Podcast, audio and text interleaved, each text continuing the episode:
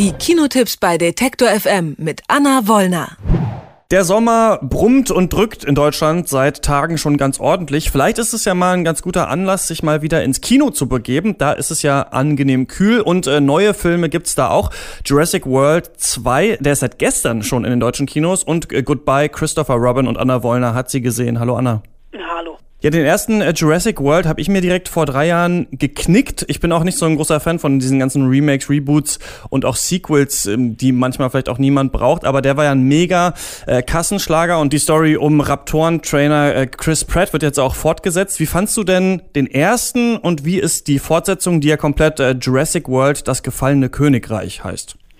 Ja, ich muss jetzt, glaube ich, an dieser Stelle tatsächlich mal eine Lanze brechen für die Dinos, weil ich schon äh, das äh, Reboot vor drei Jahren äh, eigentlich recht unterhaltsam fand, mag aber auch daran geschuldet sein, dass Jurassic Park 1993 von Steven Spielberg eine meiner ersten Kinoerlebnisse ohne Eltern war, in denen ich mich dann äh, heimlich äh, ins Kino geschlichen habe und ich glaube, bei Jurassic Park saß ich in der zweiten Reihe und war vollkommen erschlagen von dem, was mich auf der Leinwand da äh, angegrunzt hat. Wie alt warst du? Wie alt warst du? Ich jetzt überlege ich gerade, wie alt war ich 1993? Äh, ich glaube, ich war zehn. Okay, ja, ich habe ihn neulich nochmal geguckt und der ist ja echt heftig, vor allem mit zehn. Ich fand, ich fand ihn jetzt noch krass. Ja, es gibt da tatsächlich so ein paar Szenen, die auch heute noch sehr, sehr gut funktionieren, wenn die Kinder im Auto sitzen und der T-Rex ja. das erste Mal kommt zum Beispiel. Aber deswegen habe ich so eine kleine Dinosaurier-Affinität und war dem Sequel äh, relativ äh, an, offen gegenüber, mochte auch Chris Pratt und Bryce Dallas Howard und ich mochte den neuen, also Jurassic World 2, das gefallene Königreich, fast noch mehr, möchte ich fast sagen, ähm, weil der Film ähm, nicht so ein bisschen, also nicht so in die Falle tappt, die viele Sequels ja haben, dass er noch größer sein muss als Teil 1, beziehungsweise in dem Fall ist es ja eigentlich Teil 5 und das Mittelstück einer Trilogie, denn es wird auch noch einen dritten Jurassic World geben. Und ähm, das hat auch damit zu tun, dass der Film nach ungefähr mehr einer guten Stunde oder auch man kann auch sagen nach der Hälfte den Handlungsort wechselt. Es ist eigentlich zwei Filme in einem. Auf der einen Seite ist es ein klassischer Abenteuerfilm.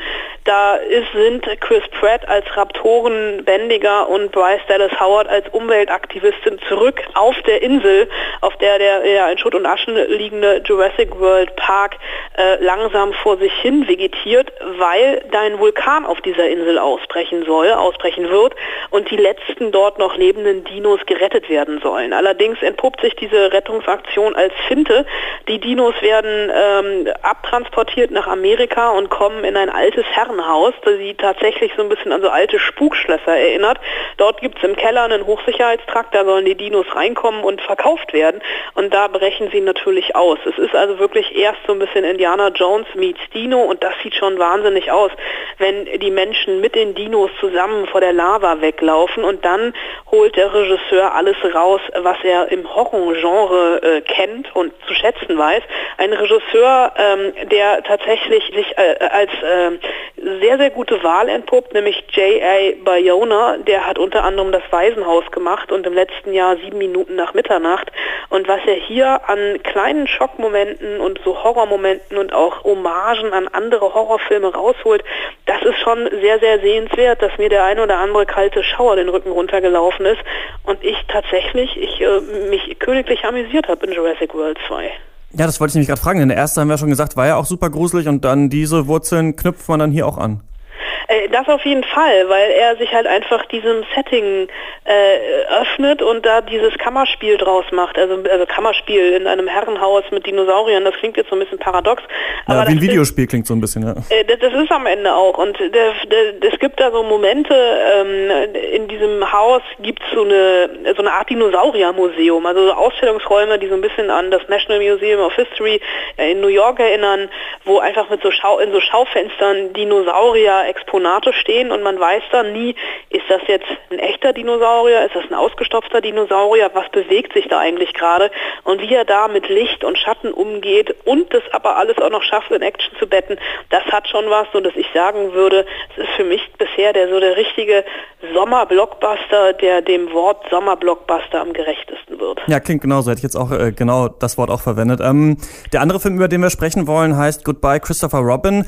Da spielt äh, Dom Hall Gleason die Hauptrolle den kennen viele ja aus den neuen Star Wars-Filmen als General Hux und spielt hier den Schriftsteller, der Winnie Pooh erfunden hat, weil er dadurch ähm, durch seinen Sohn inspiriert wurde. Wie macht sich denn Dom Hall Gleason so als Vaterfigur? Das kann ich mir gar nicht so richtig vorstellen. Ja, er wirkt tatsächlich noch so ein bisschen jung in dieser Figur, ähm, aber vom Alter her müsste es hinhauen. Ich, ich glaube, Dommel Gleason ist mittlerweile auch Anfang 30 und äh, er spielt hier natürlich A.A. Milne, der ähm, aus dem Ersten Weltkrieg nach Hause gekommen ist mit einer posttraumatischen Belastungsstörung, mit seiner Frau aufs Land zieht und dort seinem Sohn Christopher Robin Geschichten vorliest und mit dessen Kuscheltieren zusammen diese ikonischen Figuren um Winnie äh, the Pooh oder Pooh der Bär, wie er bei uns heißt, IA, Ferkel, Tigger und eben Christopher Robin erschafft. Christopher Robin dabei natürlich sein eigener Sohn, der dann, und das behandelt der Film eben, ähm, für die heutige Zeit etwas durchmacht, was damals noch neu war, denn er wird von, der, von den Medien auserkoren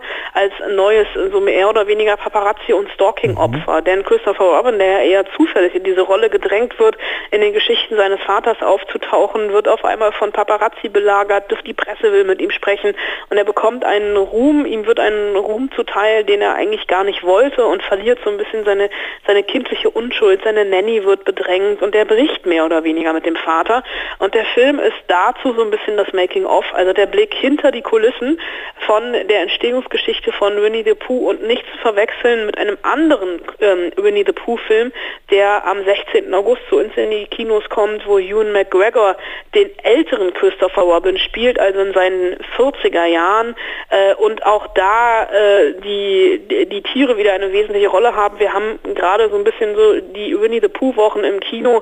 Äh, der hier ist ein guter Anfang, aber ich glaube, der nächste, der zweite Film mit Ewan McGregor, der wird definitiv besser werden. Ja, da kennt man so langsam Muster, habe ich mir ähm, in der Vorbereitung auf das Gespräch gedacht. Es gibt ja jetzt diesen Film über die Entstehung von Winnie Pooh, dann gibt es ja zum Beispiel auch Saving Mr. Banks über die Entstehung von Mary Poppins oder Finding Neverland über die Entstehung von, von Peter Pan. Ist es so ein richtiges Genre? Weil für mich kommen diese Filme alle so ein bisschen rüber, als wären das so Filme, die ich so früher mit meiner Mutter auf der Couch irgendwie auf RTL oder so geguckt habe. Also so was für die ganzen Familie, für die Jüngeren, die vielleicht die Vorlage kennen und auch für die Älteren oder tue ich denen eher Unrecht, den Film? Ja, es ist, glaube ich, einfach eher so eine Masche, klingt zu negativ, aber einfach eine Möglichkeit, ähm, Geschichten zu erzählen mit bekannten Figuren, ohne nochmal die Geschichten der bekannten Figuren erzählen zu müssen. Es wird auch jetzt im Dezember noch einen Mary Poppins Film geben, die Rückkehr oder The Return of Mary Poppins Stimmt. heißt der, glaube ich.